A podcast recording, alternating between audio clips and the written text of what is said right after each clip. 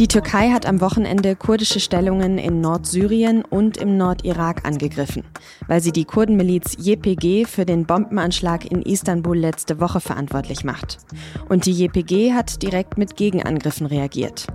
Warum der türkische Präsident Erdogan die Lage eskaliert und ob eine neue Spirale der Gewalt in der Region droht, das habe ich den SZ-Außenpolitik-Experten Tobias Matern gefragt.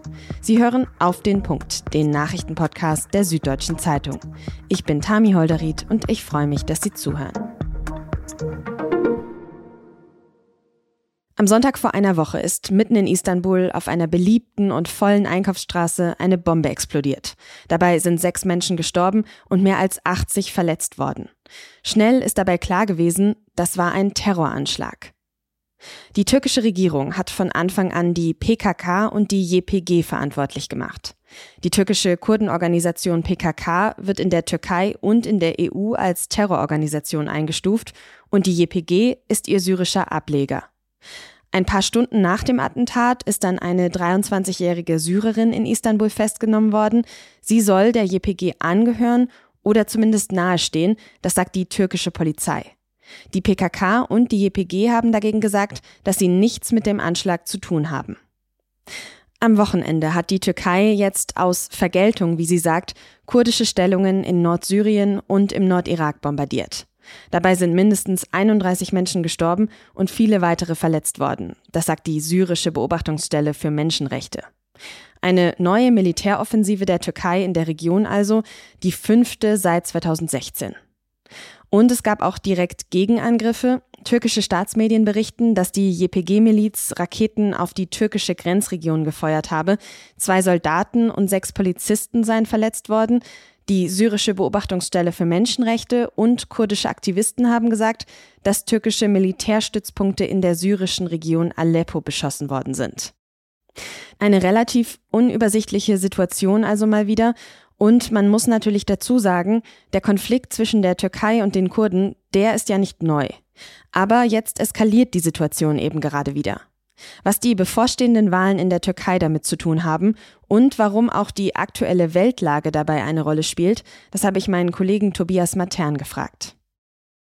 Tobias, die Türkei hat am Wochenende Luftangriffe gegen kurdische Stellungen in Syrien und im Irak geflogen und Erdogan sagt, dass das die Reaktion auf den Terroranschlag in Istanbul ist. Viele andere Beobachtende sagen aber, dass das eigentlich nur ein Vorwand ist, weil er sowieso eine neue Militäroffensive da starten wollte. Wie schätzt du das denn ein? Ja, ich glaube, dass die türkische Regierung und äh, Präsident Erdogan sich das sehr schnell, sehr einfach gemacht haben mit diesem Anschlag und dann sehr, sehr schnell auf kurdische Extremisten und äh, kurdische Terroristen, wie sie das äh, sagen, den Finger gezeigt haben. Und ähm, ich glaube, dass, dass unabhängige Beobachter, auch mit denen ähm, ich jetzt sprechen konnte in der Türkei, äh, das nach wie vor ganz anders sehen. Und, und sie sehen darin einen Vorwand Erdogans, mit, sich mit einem äh, Problem zu beschäftigen, mit einem Vorgang zu beschäftigen, der ihm allerdings im Moment auch in die Karten spielt. Warum hat Erdogan denn überhaupt ein Interesse daran, diesen Konflikt jetzt wieder zu eskalieren? Ja, in der Türkei äh, sind die Signale auf Wahlkampf. Also im äh, spätestens Juni nächsten Jahres wird ein neues Parlament äh, gewählt und auch Erdogan muss sich wieder der Wahl stellen. Ähm, stehen auch Präsidentschaftswahlen an. Es läuft für ihn und seinen ähm, Koalitionspartner nicht besonders gut. Er ist also in den Umfragen liegt er eher zurück. Die wirtschaftliche Situation ist für viele Menschen sehr angespannt. Und das heißt also, dass man im Grunde genommen jetzt alles, was, was dort passiert, was, was dort innen und auch außenpolitisch passiert, man in diesen Wahlkampfkontext setzen muss. Und das ist definitiv ein Thema, äh, was Erdogan für sich erkannt hat und äh, diese Karte möchte er jetzt spielen. Er möchte halt äh, auf das Sicherheitsbedürfnis der Menschen in der Türkei äh, eingehen. Das ist ja auch ähm, absolut verständlich, dass da ein hohes Sicherheitsbedürfnis besteht. Allerdings äh, weist er und deutet er halt mit dem Finger ganz schnell in eine Richtung, die äh, im Moment im Grunde genommen, wenn man es also ähm, genau nimmt, äh, offensichtlich ins Leere läuft. Kannst du noch mal kurz zusammenfassen, worum es bei diesem Konflikt denn grundsätzlich geht, damit wir besser verstehen, warum sich damit mit diesem Thema in der Türkei im Wahlkampf so gut punkten lässt? Naja, die PKK, die äh, auf die Erdogan es abgesehen hat, gilt nicht nur in der Türkei, sondern auch darüber hinaus, auch in vielen europäischen Ländern und auch äh, in den USA als Terrororganisation, die in der Vergangenheit immer wieder ähm, auch Anschläge verübt hat. Nun kommt hier eine zusätzliche Komponente dazu und das ist die äh, Kurdenmiliz YPG, die in äh, Syrien tätig ist, die wiederum ist ein amerikanischer Verbündeter. Die Amerikaner haben die YPG massiv unterstützt, um den islamischen Staat in Syrien in Schach halten zu können. Erdogan macht da eine Verbindung, eine, eine direkte Verbindung zwischen PKK und, und, und YPG und wirft sozusagen alles in einen Topf. Das sind für ihn alles Terroristen und ähm, das wiederum, dieses Narrativ äh, ermöglicht es ihm dann auch zu sagen, ich vergelte diesen Anschlag, indem ich jetzt Luftangriffe gegen äh, kurdische Stellungen und unter anderem auch YPG-Stellungen äh, fliegen lasse. Und äh, das ist sozusagen mein Recht oder das türkische Recht auf Selbstverteidigung, was er da ja sogar bemüht oder was seine Regierung bemüht. Glaubst du denn, dass diese Argumentation, also dass er da völkerrechtlich sich auf Paragraph 51 der Charta der Vereinten Nationen, also auf das Recht auf Selbstverteidigung bezieht, glaubst du, das trägt? Nein, das glaube ich nicht. Das ist ein vorgeschobener Grund, der äh, sozusagen in der, in der Logik der AKP, der Regierungspartei und des Verbündeten der AKP, der MHP, ähm, da passt das gut rein. Ähm, ich glaube nicht, dass das völkerrechtlich, äh, jedenfalls nicht mit den Indizien, die man vorgelegt hat, äh, dass das Bestand haben würde. Jetzt schreibst du aber auch, dass Erdogan außenpolitisch gerade gute Karten hat, diese Agenda zu verfolgen. Kannst du das noch erklären? Präsident Erdogan ist auch international im Moment ein sehr, sehr wichtiger und sehr, sehr zentraler Akteur. Man kann das im russischen Krieg äh, in der Ukraine ähm, gut beobachten, weil er halt jemand ist, der sowohl die, die Verbindungen äh, in den Westen hat, die Türkei ist ja NATO-Mitglied, der aber auch einen nach wie vor ähm, sehr, sehr gut funktionierenden Gesprächsfaden mit äh, Präsident Putin in, in Russland hat. Das heißt also, er könnte theoretisch mal in eine Situation geraten, ähm, dass er ähm, für, für Verhandlungen oder für Gespräche, und dafür bringt er sich auch immer wieder in Stellung, äh, dann durchaus ein, ein, ein Mediator sein könnte, der da ähm, beide Seiten zusammenführen könnte. Das ist das eine. Und das andere ist ganz konkret, die ähm, äh, auch eine Folge des, des Krieges ist das ähm, skandinavische Bedürfnis, in Finnland und in Schweden Mitglied der NATO zu werden und damit eine, einen, sozusagen einen außenpolitischen Paradigmenwechsel zu vollziehen und sich diesem, diesem westlichen Militärbündnis anschließen zu wollen.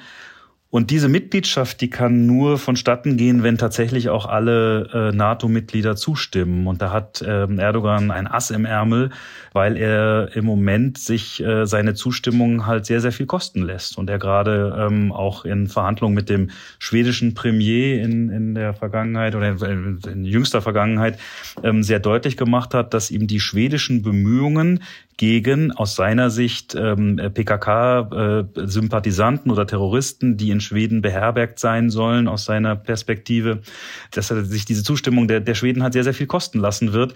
Und wenn die Regierung in Stockholm nicht tatsächlich das macht, was er da möchte, dann wird er halt weiterhin mit seinem Veto zu diesem NATO-Beitritt drohen. Also das ist Realpolitik äh, auf, auf höchstem Niveau sozusagen. Er treibt den Preis für seine Zustimmung ähm, massiv in die Höhe. Die Entwicklungen in, in, Schweden zeigen halt auch, dass er da schon durchaus die politische ähm, Agenda setzt. Die, die schwedische Regierung beziehungsweise das schwedische Parlament hat jetzt ein ähm, Gesetz verabschiedet, eine Verfassungsänderung verabschiedet, die äh, die Versammlungsfreiheit einschränkt. Das sind sicherlich alles Folgen dieses übergeordneten schwedischen Interesses, ähm, jetzt Mitglied der NATO werden zu können. Und dafür braucht man die Zustimmung Erdogans. Jetzt hast du vorher auch schon die USA erwähnt. Die arbeiten gegen den IS ja mit der JPG in Syrien zusammen.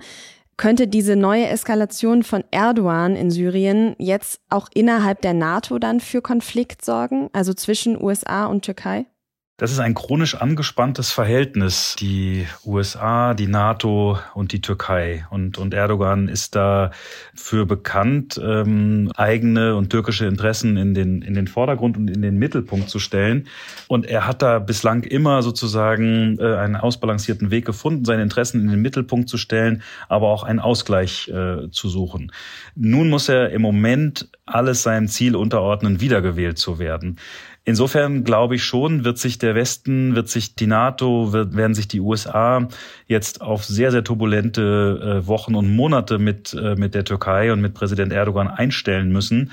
Die ähm, Luftangriffe, die er hat fliegen lassen ähm, auf die kurdischen Gebiete, in, in Syrien, das ist ja auch eine Region, die tatsächlich ein Pulverfass ist. Und da kann man auch immer äh, oder muss man immer die Gefahr äh, sehen, ähm, dass das eine das nächste ergibt, dass einem das auf einen Schlag ein Gegenschlag erfolgt. Nun haben auch die Iraner, äh, die iranischen Revolutionsgarden heute Angriffe gegen irakisches Gebiet, gegen kurdische Stellungen dort geflogen. Also da ist unglaublich viel in Bewegung. Da lässt sich ganz schwer vorhersagen, was wann wie passiert. Aber worauf wir uns einstellen können, ist auf jeden Fall Fall, dass die, die Stabilität innerhalb der NATO, gerade mit dem türkischen Faktor, gerade mit der, mit der türkischen Komponente, dass das doch einigen Belastungsproben jetzt in den nächsten Wochen, Monaten ausgesetzt sein wird. Keine besonders positiven Aussichten. Trotzdem vielen herzlichen Dank für deine Einschätzung, Tobias. Ja, danke fürs Gespräch. Kurz nach unserem Gespräch hat sich dann auch das Auswärtige Amt zu den aktuellen Ereignissen geäußert. Ein Sprecher hat gesagt, man fordere die Türkei auf, verhältnismäßig zu reagieren und dabei das Völkerrecht zu achten. Zur Achtung des Völkerrechts gehöre insbesondere, dass Zivilistinnen und Zivilisten zu jeder Zeit geschützt werden müssten. Berichte über mögliche zivile Opfer der türkischen Angriffe nannte der Sprecher extrem besorgniserregend. Eigentlich wollte der Kapitän der deutschen Nationalmannschaft, Manuel Neuer, bei den WM-Spielen in Katar ja mit mehrfarbiger One Love Kapitänsbinde auflaufen. Am Montag kam dann die Meldung, weil die FIFA Sanktionen wie gelbe Karten angedroht hat, wird Neuer darauf verzichten. Auch alle anderen Mannschaften werden die Binde nicht tragen. Insgesamt sieben Teams wollten damit eigentlich ein Zeichen für Toleranz und Diversität setzen. Die AfD-Fraktion im Bundestag schrumpft weiter. Die als für die Partei gemäßigt geltende Politikerin Joanna Kotar verlässt die AfD nämlich. Sie wirft ihr Anbiederung an menschenverachtende Regime wie Russland und Mobbing innerhalb der Partei vor. In nur einem Jahr hat die Bundestagsfraktion der AfD damit jetzt schon fünf Mitglieder verloren.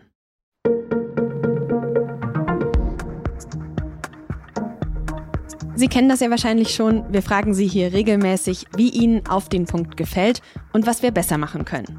Und es ist jetzt wieder soweit. Wir freuen uns, wenn Sie sich kurz Zeit für unsere Umfrage nehmen. Unter sz.de slash podcast-umfrage und über den Link in den Show Notes. Es dauert etwa fünf Minuten und wir freuen uns sehr über Ihr Feedback. Redaktionsschluss für Auf den Punkt war um 16 Uhr. Produziert hat diese Sendung Immanuel Petersen. Vielen Dank fürs Zuhören und bis morgen.